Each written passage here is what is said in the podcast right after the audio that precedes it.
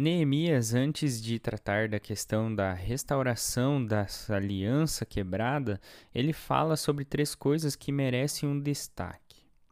Primeiro, Neemias fala sobre a instabilidade do povo de Deus. Muitas vezes o povo de Deus fez promessas solenes e as quebrou.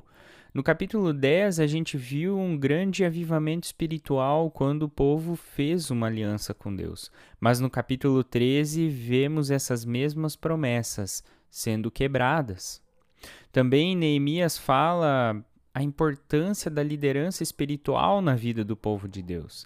Na restauração física e espiritual da cidade de Jerusalém, Neemias enfrentou ataques externos e internos, inimigos de fora e oposições de dentro, mas ele enfrentou sempre com firmeza, conduziu o povo nessa restauração por 12 anos. E agora, com a ausência de Neemias, sem sua firme liderança espiritual, o sacerdócio se corrompeu e o povo quebrou a sua própria aliança que, via, que havia feito com Deus.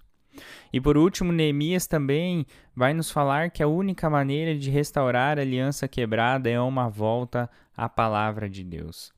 A restaura restauração recomeçou quando o livro de Moisés foi aberto. Sem profecia, o povo se corrompe, sem palavra de Deus, o povo perde o caminho. Não há nenhuma reforma no povo, não há nenhuma reforma na igreja sem a volta às Escrituras. E nós hoje precisamos também de uma nova reforma na vida da igreja como um todo. E hoje, talvez a maior necessidade das igrejas seria uma volta profunda à palavra. Então, diante desse panorama de Neemias, entramos no nosso capítulo 13 de Neemias, o último, para também ver alguns importantes aspectos que nos são necessários também para um tempo de um novo coração que Deus quer nos dar, que Deus quer dar para mim e que Deus quer dar para você. Já no início do nosso texto de hoje, dos versículos 1 ao 14, a gente vai ver que o alerta, talvez todo, do livro de Neemias é a mistura com aqueles que adoram outros deuses. Essa mistura, ela corrompe a teologia, ela corrompe o culto, ela corrompe a moral do povo de Deus.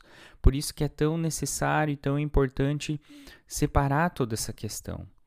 E Neemias nos mostra, né, que Deus nunca ordenou ao seu povo se unir com pagãos para fim de ganhá-los. A ordem de Deus sempre foi retirai-vos do meio deles, retirai-vos dela, povo meu, para não ser descúmplices de seus pecados e para não participardes de seus flagelos. Apocalipse 18, 4, Neemias diz que o povo, ao ouvir a palavra de Deus, apartou de Israel todo elemento misto.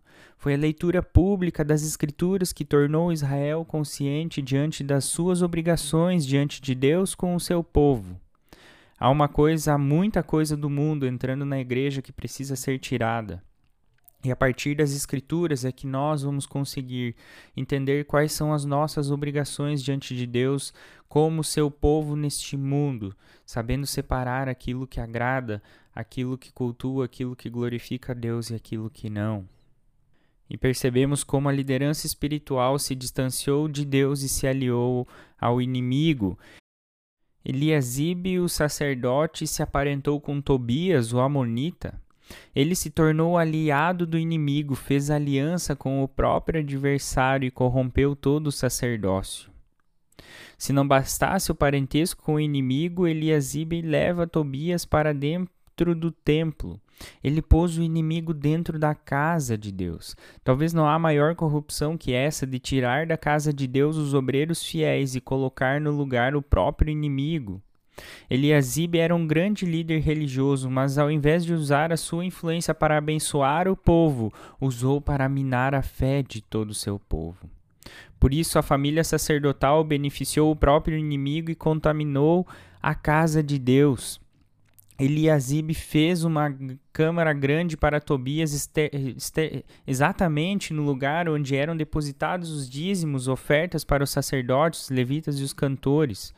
Os dízimos e as ofertas para o sacerdócio foram desviadas para Tobias, por isso os obreiros da casa de Deus, por falta de sustento, voltam agora, fogem para os seus campos, voltando a trabalhar em seus trabalhos seculares, largam de todo o sacerdócio, de todo o seu ministério, para voltar a trabalhar.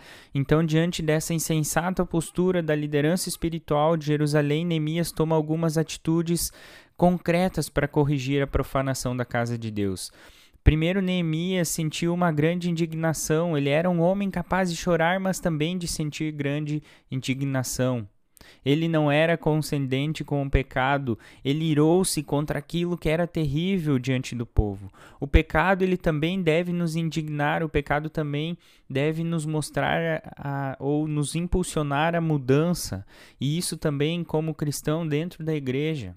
Neemias também lança fora todos os móveis de Tobias ele faz uma faxina na casa de Deus. Há muitas vezes coisas impróprias dentro da casa de Deus que precisam ser faxinadas.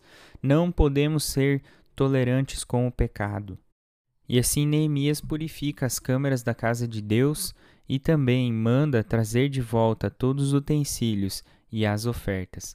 E assim os obreiros que, que haviam abandonado o ministério e se envolvido nas suas atividades seculares de casa, eles voltam eles voltam ao templo de Deus, eles regressam às suas atividades ministeriais. Quando os obreiros de Deus eles voltam a abraçar a vocação divina, o povo responde com fidelidade.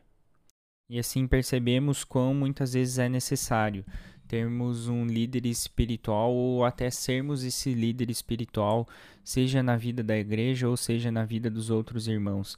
Pessoas que não são condizentes com o pecado, mas que sabem o seu papel diante de Deus, que honram a sua aliança, que honram as promessas de Deus feitas para a sua vida.